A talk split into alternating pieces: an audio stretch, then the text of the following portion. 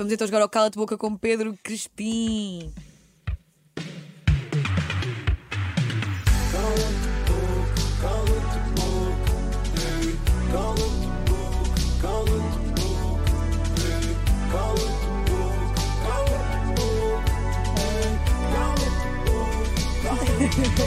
O Pedro já está com ânsias de tocar no botão. A desinfetar o botão muito bem, menino. Obrigado. É Estavas a- não é? É, está à espera de um, de um Uma spray. assim, eh, Esquisita. sexual. Sexual. Estou a gostar Mais deste início. Cala-te boca com Pedro Crespim no ar. Uhum. Pedro, tu já estás muito habituado. A, a conteúdo cala-te boca. O Pedro está a acariciar, a acariciar o botão como se não houvesse amanhã, Como para se ti que não só estás a ouvir se calhar agora, neste momento, acho que isto ficou tudo comprometido. É. Já não dá, né? Não, já- Agora as perguntas ainda vão sair piores. Ai, ai, ai, Pedro, ai, quando ai. quiseres carregar no botão, estás à vontade. Maria, Ai, começo eu. Meu Deus. Vou fazer aqui uma meditação primeiro, uma reza. Pedro Crespim. Tu não tens pudor em dizer a verdade. Não. Por isso, que comentador do Big Brother, a que comentador do Big Brother é que tu calavas a boca de uma vez por todas?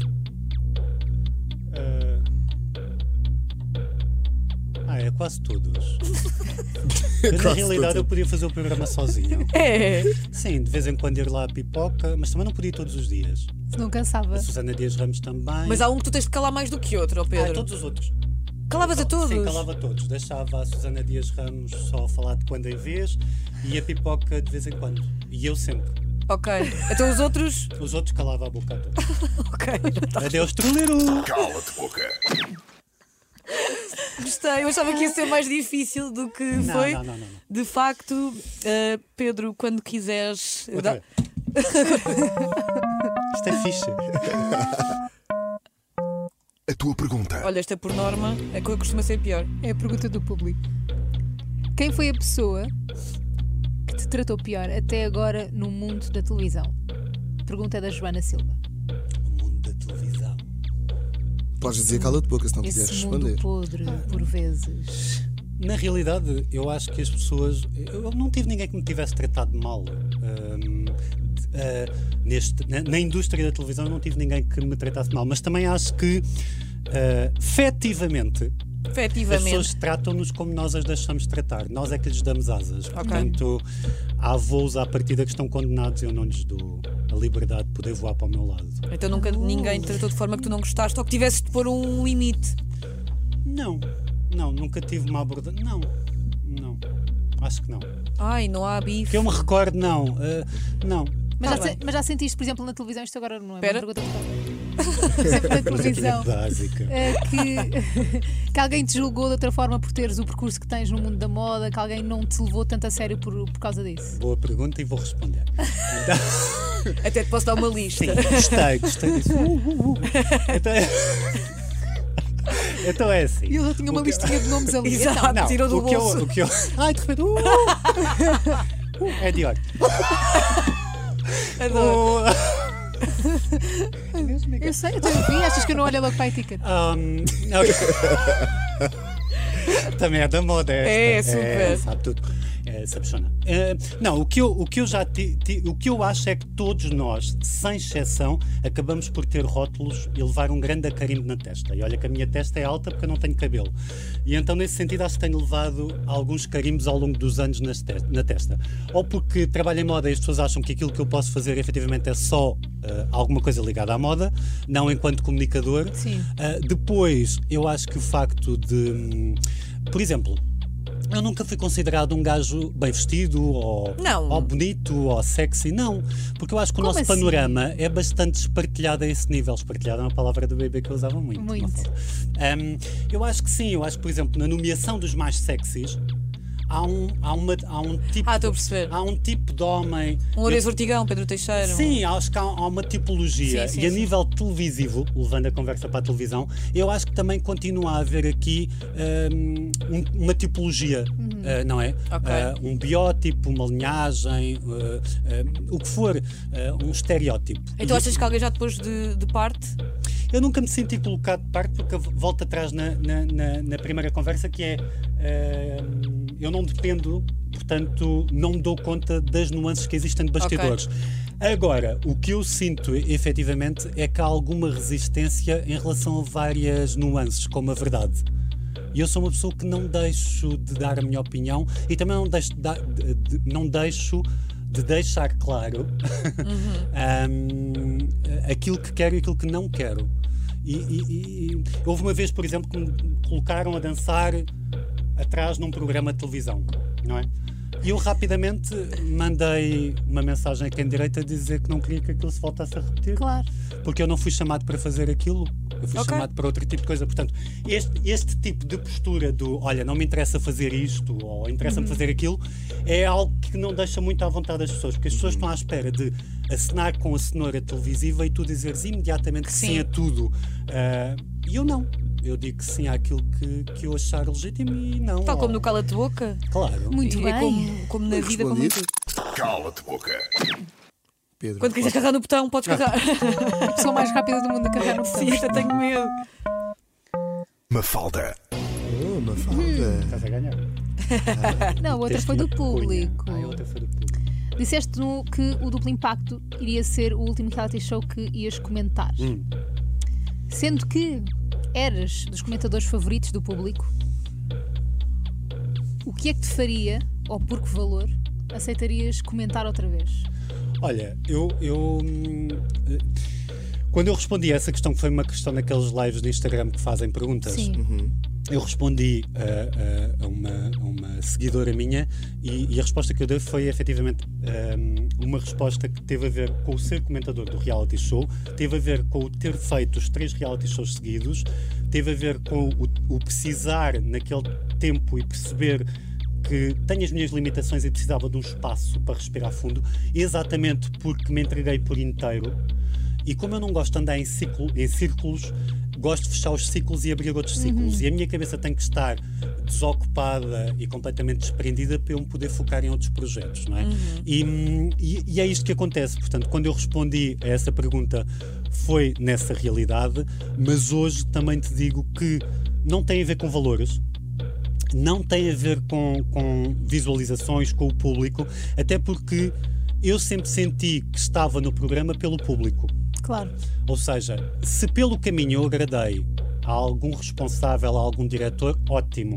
Mas o Efeito, efeito dominó, eh, não é? Eh, ricochete. Mas o meu objetivo não é agradar a nenhum diretor, é agradar ao público. E, e- e eu sei que eu fiz o meu trabalho. Ahm, e deixo claro que não tenho a intenção de chegar a nenhuma direção. Então não havia nenhum valor que te fizesse voltar? Não. Está bem. Portanto, eu estou muito tranquilo em relação à minha. Os, os real. eh, ou seja, eu, por exemplo, se, houver, se existisse outro reality show e se me metessem a fazer uma reportagem, a Ah, servir ok, estou a A fazer outra coisa. a fazer outro papel, tudo muito bem. Agora.